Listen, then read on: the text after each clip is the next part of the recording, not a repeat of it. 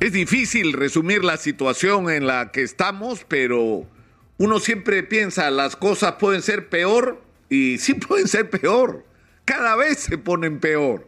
Es decir, hemos tenido el día sábado una marcha que si bien es cierto no ha tenido la importancia que sus organizadores hubieran querido, porque eh, lo que se pretendía era una gran marcha nacional que ponga en jaque al gobierno y obligue a Pedro Castillo a renunciar. Lo que se ha expresado es que hay un sector de la sociedad que respalda firmemente la vacancia presidencial. El problema es que la vacancia depende del Congreso. Y si el Congreso no vota por la vacancia, no va a haber vacancia. Y podemos seguir en estos meses y tal vez hasta años. Pero en el otro lado, el gobierno acaba de introducir un nuevo elemento en el debate cuando ha propuesto o ha planteado hacer cuestión de confianza por la modificatoria o por la derogatoria de la ley 31355, que es una ley que a su vez en su momento modificó las razones por las cuales el Ejecutivo podía invocar la cuestión de confianza. Entonces se ha armado un enredo porque el Ejecutivo está diciendo que se derogue una ley eh, que modifica la cuestión de confianza y para eso hace cuestión de confianza que según el Congreso no podría hacerlo porque ya la ley le quitó esa prerrogativa. Es decir, estamos en un eh, trabalengua simplemente. Eh, lo cierto es que el Congreso ya le dijo que no el día de ayer.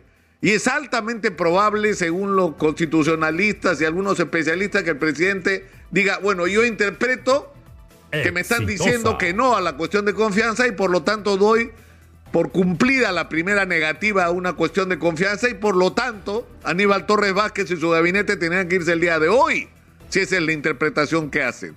Pero lo que es cierto a los ojos de los ciudadanos, y además va a haber la marcha del día de hoy, que ya desde la madrugada ha empezado a crear conflictos porque se habían establecido preconcentraciones que ahora resulta no se están cumpliendo porque están yendo al Congreso cuando se supone que las preconcentraciones eran en otros lugares. Todavía la situación está bajo control, está viniendo gente de diferentes lugares del país en buses para participar en esta manifestación que ha sido eh, definida como la toma de Lima. Pero, pero la verdad es que estamos en un contexto de absoluta confrontación, donde ya lo que está claro es que por un lado tenemos a un sector que plantea la vacancia presidencial, que depende del Congreso y de sus votos, y que no los alcanzan hasta ahora, y del presidente que pretende aparentemente cerrar el Congreso con estos pedidos de cuestión de confianza, para los cuales supuestamente no tiene atribuciones, por lo menos en los términos en los que los acaba de plantear. ¿Y eso a dónde nos lleva? Que seguimos en un clima de absoluta y total confrontación y de, y de desmadre nacional, mientras los problemas de los ciudadanos siguen esperando agobiado por la crisis económica, por la falta de empleo, por la inseguridad, por el deterioro de los servicios, del agua, del desagüe, por todo el país, de los hospitales, de los colegios públicos, por la falta de una inversión agresiva que permita mover la economía y que además, y lo más grave de todo, es que no nos está permitiendo esta extraordinaria oportunidad que el destino ha puesto en nuestro camino, que es tener el mineral que el mundo necesita en este proceso de cambio, de reversión de la, de la matriz energética en el mundo, donde el cobre va a ser, y no solo lo que es, sino se va a convertir en, en, el, en el mineral más importante para el planeta, como lo ha sido el petróleo todos estos años. Es decir, no solo no estamos dando respuesta, no nos están dando respuesta a, las graves urgencias de los ciudadanos, sino que estamos perdiendo oportunidades. Entonces, la, pregunta es, si no pueden con esto, eh, lo mejor es que se vayan todos, que creo que es un sentimiento que se generaliza. ¿Qué viene después? No lo sabemos. No sabemos qué podría venir después, porque la otra opción ante la imposibilidad de que proceda la vacancia es que la oposición radical al gobierno y el gobierno se sienten y busquen un entendimiento. Eso también es imposible.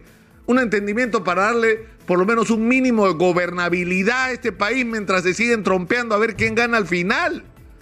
Pero todos esos escenarios parecen imposibles. Pero lo que sí es cierto es que va a llegar un momento en que la paciencia de los ciudadanos del Perú va a llegar al límite donde la gente ya no va a soportar más esta situación y no va a estar dispuesta a esperar más. Y yo no sé si los señores políticos son conscientes de que toda esta situación lo que está generando es un clima no solo de exasperación, de confrontación, sino de hartazgo con todos.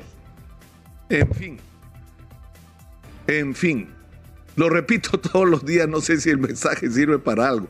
O ¿en qué momento vamos a poner sobre la mesa la agenda de los ciudadanos y la agenda del futuro del Perú? Lo pregunto todos los días y lamentablemente del otro lado de la clase política, de allá arriba donde se toman las decisiones, parecen no escuchar. Soy Nicolás Lucar, esto es Hablemos Claro, estamos en Exitosa Perú, la voz de los que no tienen voz.